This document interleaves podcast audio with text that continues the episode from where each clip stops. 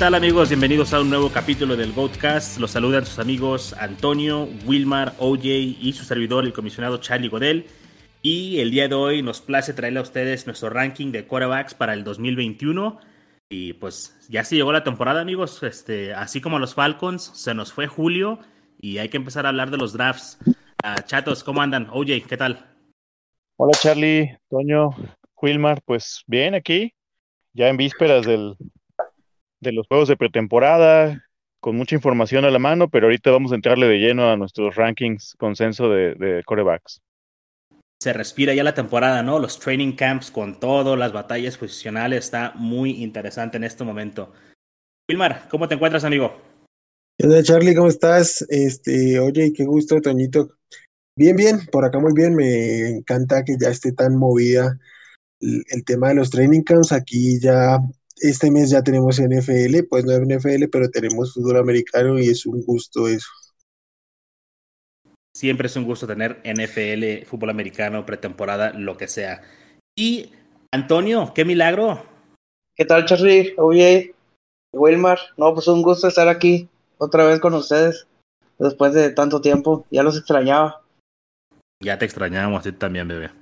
Pues bien, vámonos recio con los rankings. Este, vamos a mencionarles 24 corebacks porque estamos considerando también aquí para Superflex y vamos a mencionarlos a todos y vamos a nada más desmenuzar algunos de estos.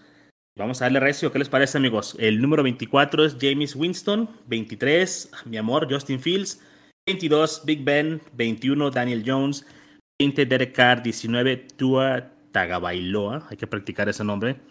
18 Ryan Fitzpatrick, 17 Trevor Lawrence, 16 Kirk Cousins, 15 jugador favorito de OJ Baker Mayfield, 14 Matt Ryan y en el 13 Joe Burrow. Estos son rankings consenso del GOAT Squad, eh, o sea, lo que hemos hecho aquí entre los seis que somos del GOAT Squad, esos nos los tenemos situados. Uh, Wilmar, ¿hay alguno de estos que te brinque, que pienses que esté muy bajo, muy arriba, alguno de estos que quieras defender, que te guste como tu quarterback 2? ¿Qué me dices de este grupo de quarterbacks? Pues, ¿qué te digo, Charlie? A mí aquí, que me gusten nombres, sí hay unos nombres que me gustan mucho. Me gusta Trevor Lawrence este, como quarterback 2, pero con upside. Igual Baker Mayfield, creo que es como lo más destacable. Me salta un poquito aquí, voy a rebotar de una vez la pregunta y es porque a mí me gusta Baker, Baker Mayfield, Mayfield, pero veo que Toño lo tiene muy, muy arriba. Este, lo veo muy emocionado de, en general creo que es lo que más me, me sobresalta de este, de este grupo. No, la verdad, a mí también Baker Mayfield es un coreback que me gusta bastante desde que entró a la liga y creo que ahora ya con, con un head coach que ya pues tendrá tiempo, no como las temporadas anteriores que su primer año y su segundo año era con un coach nuevo, un sistema nuevo, ahora no, ahora ya va a estar familiarizado con un sistema, el cual es muy, muy, muy interesante. Eh, regresa la, su, su superestrella, que es Oder Beckham, o al menos eh, se pretende Papel. que esté de regreso. Uh -huh. Y creo que ya, como te digo, ya dentro de, una, de un sistema ya familiarizado con, con una barra como del Beckham de regreso y, y con unas válvulas de escape como eh, Hunt y, y Shop, creo que puede ser muy, muy interesante. Pero tú lo tienes en el 10 y los demás lo tenemos entre 15, 18. ¿No te da miedo el hecho de que sea un equipo quizá que se enfoque primero en correr? Porque ya lo estás tú en tus rankings personales categorizando como un quarterback 1. ¿Es donde tú piensas que va a caer o es el upside que le ves? No, yo creo que es más el upside. Más el o upside. sea, si, okay. si, bien, como le dices, es un, es un sistema que es correr primero, eh, equipos como Seattle, que también lo hace, eh, le, le, ayuda a a, a Russell Wilson para mejorar su, para estar jugando bien, no, no, no estar forzado, no tener, no, por así decirlo, no, no cansar al coreback con, ese, con la válvula de escape que es el, el running back siempre. Se entiende, y un buen uh, ataque terrestre también ayuda evidentemente al coreback, ¿no? Porque y empiezas a ver un poquito de más cajas cerradas, más espacios para tus wide receivers, eso le puede ayudar. Oye, ¿hay alguno que a ti te llame la atención, que a ti te guste muy en particular de este uh, categoría de quarterback 2? Eh, mira, antes de, perdóname, entrar a, lo a la categoría de los quarterback 2, yo creo que Baker Mayfield pasó por un periodo de inestabilidad muy fuerte desde que, pues prácticamente desde que llegó a la liga, ¿no? Y la verdad, para crédito de los Browns, el año pasado por primera vez en quizá un par de décadas se pusieron realmente serios. Creo que no le damos el crédito que se merece a Baker. Yo el año pasado fui muy crítico de él por todas las actitudes que tuvo durante la campaña 2019. La verdad es que yo lo veía más como un jugador que ya había perdido el foco, que estaba más atento de las cosas extra cancha, que había perdido el piso con la fama, ¿no? Todo esto que apareció en, en todos los comerciales en Estados Unidos de las cosas más impensadas, para mí como que lo habían, le habían movido el tapete antes de tiempo y se la creyó de estrella, todas las peleas que tuvo con los medios, etcétera, etcétera. Y yo no cuestioné nunca su talento como pasador. No creo que sea Mahomes, pero creo que es un coreback arriba del promedio en cuanto a talento como pasador. Este año, como dice Toño, lo veo, le veo bastante upside. Yo, la verdad, a, comparación de running backs, para corebacks no hice los rankings eh, pensando en el upside, pero sí creo que Baker puede tener upside de, de coreback uno bajo, ¿eh? porque le, le, va a ayudar mucho establecer el play action ahí en Cleveland, que sabemos que le abre los espacios a los corebacks. Tienen una muy buena línea y además pues tienen un, un par de corredores que además de, ayudar con el, con el trabajo del bloqueo, pues son excelentes válvulas de escape. Y bueno, y no solo válvulas de escape, o sea, son parte del esquema ofensivo. Entonces, Bayfield me gusta también. Y perdón, creo que ya me extendí más de lo que debía. Este... No, no, no, ¿cómo crees? pues mira, por ejemplo, uh, Kirk Cousins, a mí siempre me ha gustado mucho. Quizá me quedé con el recuerdo de, de aquellas dos temporadas en Washington, ¿no?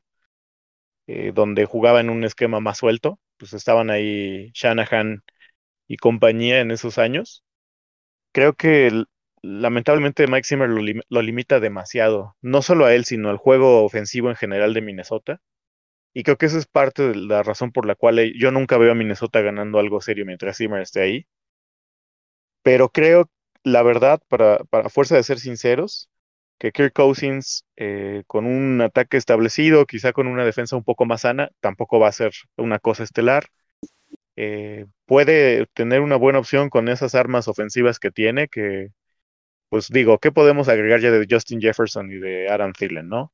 Si Irv Smith cuaja este su tercer año, eh, sumado a Dalvin Cook, la verdad es que Kirk Cousins tiene todas las armas para rascarle al coreback 1. Y de hecho, el cierre del año pasado tuvo varios juegos de coreback 1 eh, en el cierre de temporada. Entonces, creo que es un muy buen valor para hacer streaming. ahorita ya que estamos eh, comparando aquí lo que es Baker y lo que es Kirk Cousins, hablamos de quarterback 2. Es muy importante, sobre todo para las ligas Superflex, o más bien exclusivamente para las ligas Superflex y de los quarterbacks, quarterback 2. ¿Cómo te cambia esto la estrategia? ¿Cómo vas a draftear tu quarterback 1 y tu quarterback 2? ¿Prefieres tratar de ir por dos quarterback 1? ¿Te conformas con dos quarterback 2? O sea, y para no sacrificar a lo mejor rondas más altas en, quarterbacks. ¿Cómo va a cambiar eso para nuestros amigos que juegan Superflex en sus drafts? Porque yo en lo personal no me sentiría cómodo yendo con Baker Mayfield como mi quarterback 1, ¿no? O sea, aunque vaya a jugar con dos, dos, o sea, no me, no me siento gusto con eso. Tú, oye, ahorita que estabas dando este monólogo de Baker Mayfield, ¿te sentirías cómodo con, con él como tu quarterback uno? Inclusive he tenido un par de ligas últimamente que han sido superflex, donde mis corebacks titulares han sido una mezcla de Jimmy Garoppolo, Kirk Cousins y Baker Mayfield. Y por ahí una se me fue Wentz. Bueno, pero fue antes de la elección, ¿no? Em, ¿Cuál es la razón? Que son corebacks que tienen un piso bastante alto, que no se lesionan, que están, bueno, Jimmy G, perdón, este, pero que, que se proyecte para tener un muy buen año. No necesariamente van a ser Josh Allen, pero te ayudan a que el delta que vas a tener contra los corebacks 1 sea compensado por todo el talento que puedas tomar en running backs y sobre todo wide receivers, ¿no? A ver, eh, OJ, nada más para aquí, para que todos estemos claros, ¿qué significado tiene el delta? Es la diferencia entre la diferencia entre, por ejemplo, Mahomes y Baker Mayfield, eh, supongamos, ¿no? Que van a ser cuatro o cinco puntos por juego, eh, pero la persona que se lleve a Mahomes y por ahí, si se deja llevar por el mal del Superflex, se lleva a otro coreback eh, bueno, a lo mejor en la ronda 3, 4, pues dejó de llevarse un tight end, dejó de llevarse un running back eh, dos competente y ya ni hablemos de wide receivers. Y en cambio, por el otro lado, el que espere a rondas más bajas, quizás se lleve, por ejemplo, a Davante Adams y contra esa persona que se llevó a, a, a Mahomes, el diferencial contra el mejor wide receiver que pueda tener esa persona, pues a lo mejor estamos hablando ya de quizá 8 o 9 puntos. Entonces, pues te va a favorecer en, el, en la suma total de puntos, ¿no? Wilmar, para ti, ¿qué tan cómodo te sentirías ahí con Baker y con Cousins, por ejemplo? O sea, con dos quarterback, dos como tus quarterbacks para Superflex. ¿Tú te sientes como de esa manera o tratas de tener un ancla para tus equipos como quarterback? Yo, pero por, por un tema más de, de gusto, me gusta ir fuerte por, por coreback, incluso a veces llevarme dos coreback uno. Creo que da una ventaja competitiva por el formato. Pero Baker, Baker, Baker Murphy como mi coreback uno no me molestaría del todo. Eh, para ahondar un poquito en unos números más específicos de cómo remató la temporada, Mayfield de las, después de la semana 12 fue el coreback 8 en, en puntos fantasy totales. ¿Qué, Ujú. tiene, qué, qué tiene, qué tenemos que ver ahí? Que hubo, hubo un desarrollo completo, no solo de Mayfield, sino de la ofensiva, pero también de cómo él entendía la ofensiva. Muchas personas hablan de que cuando no estuvo BJ, este, Mayfield fue mejor y los Browns fue mejor. Yo realmente no creo eso, creo que es un tema de aprender el, el esquema, un, esquema nuevo, un esquema complejo, que creo que por primera vez en su carrera Mayfield tiene un, un head coach competente. Entonces, evidentemente, cuando se fue aprendiendo el esquema, cuando el esquema empezó a funcionar mejor y pasaron los vientos en Cleveland, empezó a, jugar bastante mejor y después de la semana 12 solo un, eh, en un partido tuvo menos de 16 puntos y lo que les digo, coreback 8 en, en puntos fantasy totales. Yo creo que tiene el upset para, para colarse en el top, top 8 y para cómo se está yendo estaría bien como coreback 1. Cousins no tanto porque Bell ya sabemos lo que nos va a ofrecer y, a mí me gusta perseguir un poquito más el upset, al menos en uno de los de los corebacks y, y si no es ahí, pues en, ese, en ese rango ya más atrás es aún más complicado. Perfecto, ok, vamos a, a resetear aquí eh, el pensamiento y vamos ahora a, a volver a hablar de ligas de, un coreback. Estos ah, 13 al 24, ¿hasta dónde ustedes están dispuestos a draftear un coreback o hasta cuál es el último coreback que draftearían? Am, ¿Dónde empezarían a hacer streaming? Tenemos aquí, por ejemplo, en el 15 está Baker Mayfield en el consenso, el 16 está Kirk Cousins, Creo que el 17 Lawrence, creo que yo para mí hasta ahí, yo pongo la raya hasta ahí, ya no draftearía a nadie después de Trevor Lawrence. Antonio, para ti, ¿dónde tú pintas la raya de ya no quiero un quarterback después de este quarterback?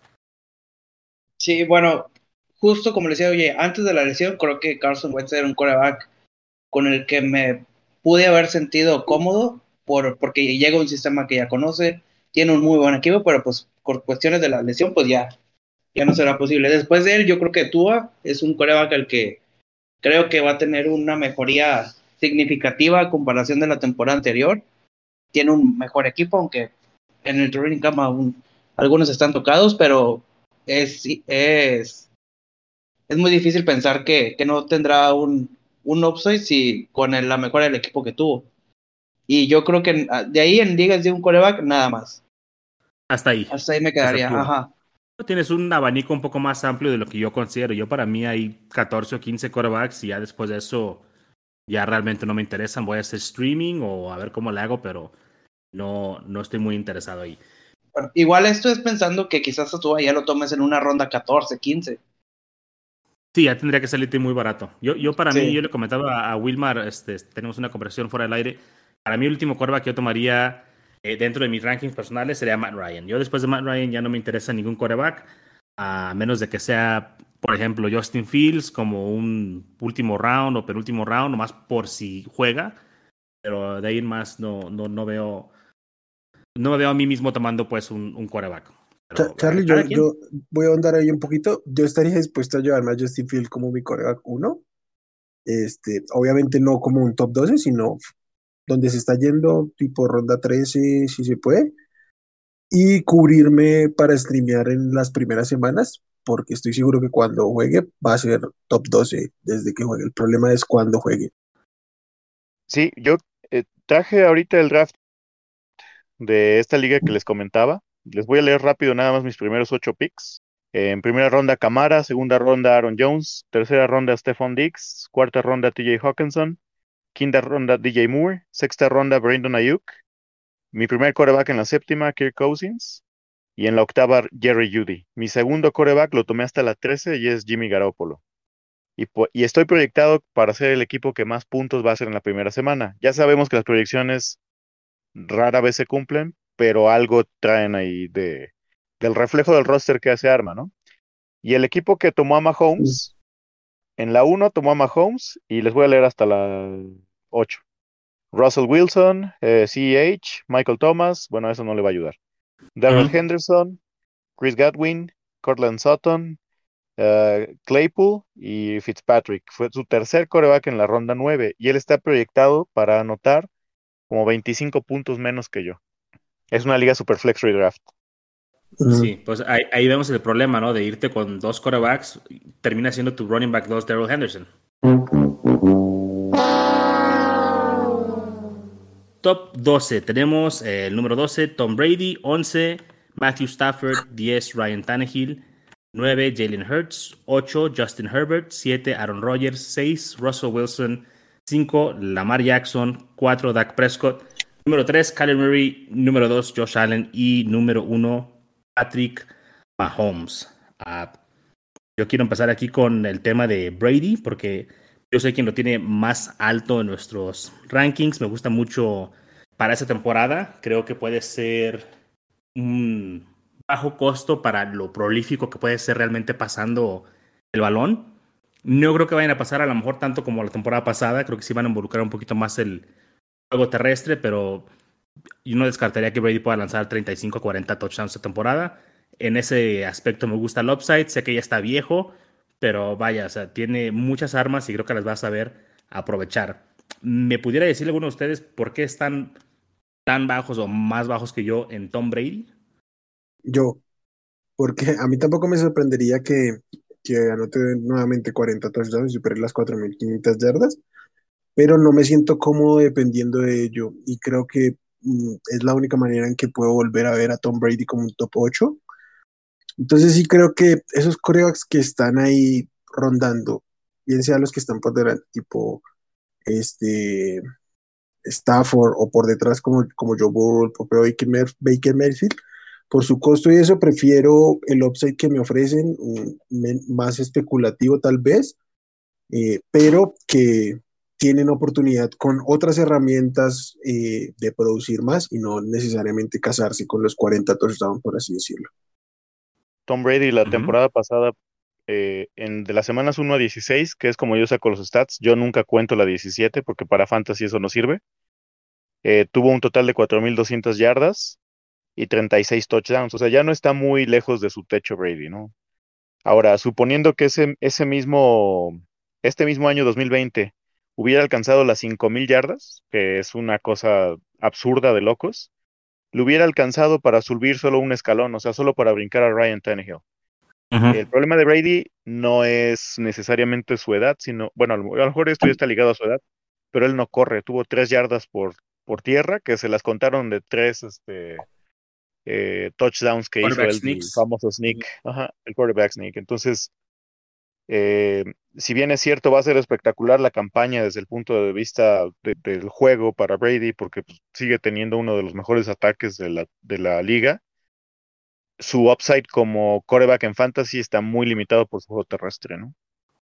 Estoy de acuerdo, pero también siento que el piso es muy seguro. O sea, sabes que, o sea, sí, no te va a dar a lo mejor 42 touchdowns, pero ¿cuántos te va a dar? 32. Siguen siendo muy buenos. O sea, a menos de que haya una lesión, Brady te va a dar 4.000 yardas y 30 touchdowns. O sea, está casi garantizado.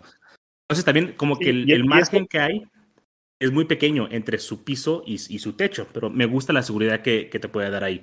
¿Puedes decir? Claro. Sí, y, ese es el pro, ¿no? Que su piso, estamos hablando de 17 puntos por juego, más o menos. O sea, excelente. Solo que, como siempre lo decimos, ¿no? Todo depende del costo. Hay gente que a lo mejor, no sé, no desconozco su ADP, pero yo ya lo he visto irse en rondas 7, 8, que es cuando empiezan las famosas corridas, ¿no?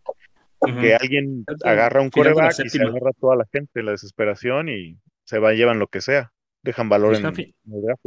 Está en final de la séptima, está poniendo caro para mí, pero este, me gustaba mucho Brady. Imagino que para cuando estemos cerca de la temporada ya no me va a gustar por la ADP, pero me gusta. Oye, yo tenía una pregunta para ti. Hey, dime. Último, último pick de la, de la ronda 6 para que lo tengan ahí. Último de la ronda 6. Wow, ok. sí. yo, no le entro. Mm, mm, ya ahí eh, está un poquito caro. Sí.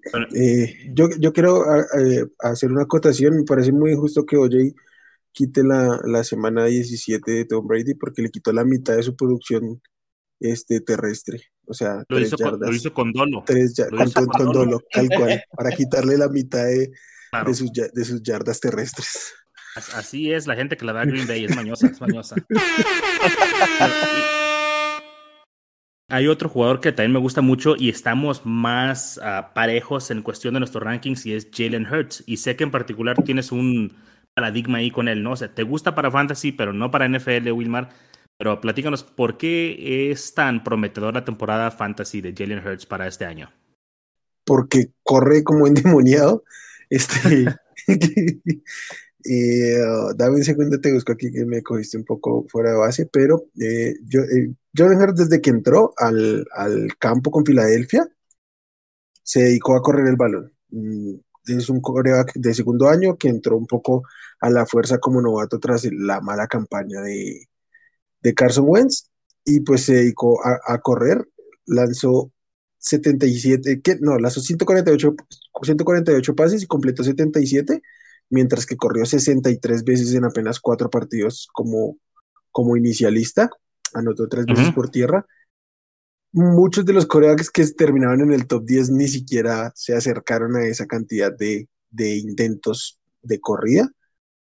Y para, para eh, el efectos fantasy, este poder de piernas que tienen los corebacks, pues dan un piso muy sólido y un upside también eh, muy interesante. A mí no me gusta como coreback porque no lo considero un buen pasador, ni, ni en general no creo que sepa ejecutar muy bien muchas ofensivas de la NFL, pero para fantasy va a producir porque va a correr y también va a tener que soltar un poco el brazo para, para poder venir de atrás, porque también creo que la situación de Filadelfia es complicada. Entonces, en el valor que se está yendo como un coreback y de rondas 7, 8, 9 tal vez, me gusta y me gusta lo que puede terminar ofreciéndonos en Fantasy Football. Jalen Hurts quería pasar a otro Konami, a, otro, a un anti Tom Brady, básicamente, en el sentido de cómo juegan. Y, quiero que me platiquen OJ y Antonio un poquito de, de, este jugador, porque tienen el ranking más bajo y el ranking más alto. Y no sé quién quiera empezar. Vamos a empezar con el más bajo. Es Lamar Jackson. Antonio, lo tienes en el 8, por detrás de Russell Wilson, por detrás de Dak Prescott, por detrás de Aaron Rodgers. ¿Por qué odias a Lamar Jackson? No, para nada, no, no lo odio, pero creo que, o al menos a, a lo que he entendido del, del offseason de Baltimore, van a cambiar un poco el sistema. No espero que corra tanto como lo ha hecho las últimas dos temporadas. Creo que va a ser una mejor temporada en cuestión de NFL para él. O sea, va a, ser, va a tener una mejoría, va a ser un coreback más completo.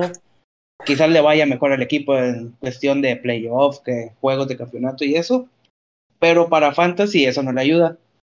Entonces, sí creo que cambien un poco el sistema, ya no corra tanto, aunque por su naturaleza lo va a hacer. Creo que es más el hecho, lo tengo tan abajo porque creo que le, le veo más upside a los, a los otros nombres. Creo que Dak Prescott, Murray, Josh Allen tienen un, un, una mucho mejor situación en cuestiones de solamente fantasy, solamente hablando de fantasy básicamente tienes a los, a los Konamis, ¿no? Por enfrente de él. A, a los otros Konamis, pues, pero que tienen a lo mejor un poquito de mejor brazo, o por lo menos es lo que pensamos. Josh Allen, Murray, este, Dak, Russell. Okay. La contracara, oye, tú eres el que está más alto en, en la mar. ¿Qué nos puedes decir tú? ¿Por qué tú esperas más de la mar que lo que espera Antonio? Eh, estoy de acuerdo con lo que dice Toño, en el sentido de que Baltimore se escucha que va a ser cierta transición pero al final del día no, no puedes este, pedirle a una liebre que deje de correr, ¿no? Entonces, el año antepasado, si no estoy mal, fue el primer coreback que pasó las mil yardas o fue el segundo, algo así, ¿no? Corriendo. sí, segundo, creo que después de Vic.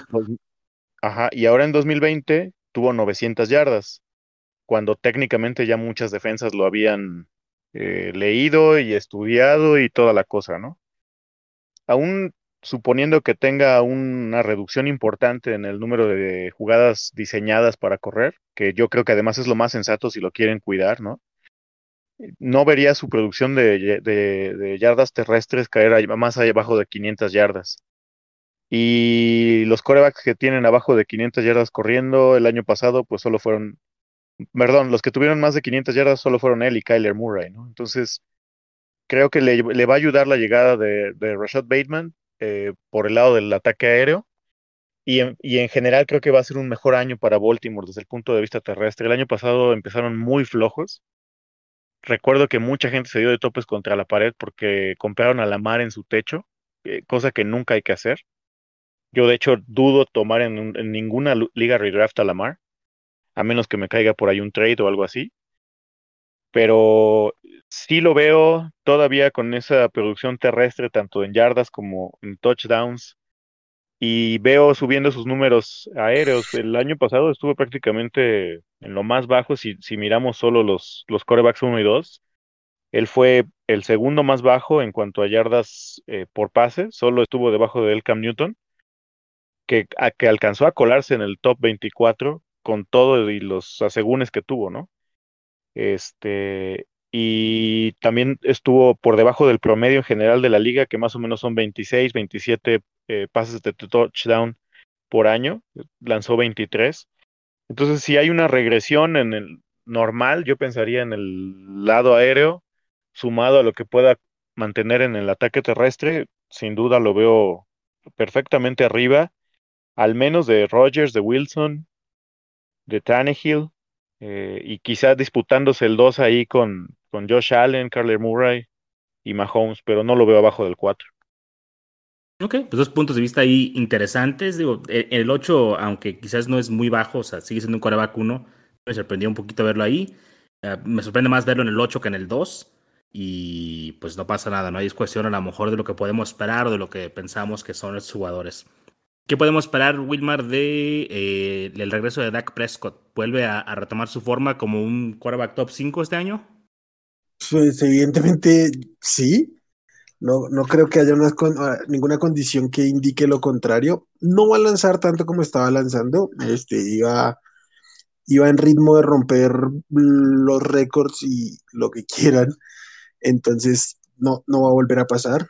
Pero la defensa de Dallas lo suficientemente mala para mantenerlos en, tiroteos y la ofensiva de Dallas es lo suficientemente buena para que Dak sea una pistola en fantasy fútbol. CD Lamb, eh, Amari Coopers, eh, Michael Gallup, eh, Elliott, Blake Jarwin, Dalton Schultz. Creo que las armas están ahí, creo que la situación de juego va a estar ahí constante.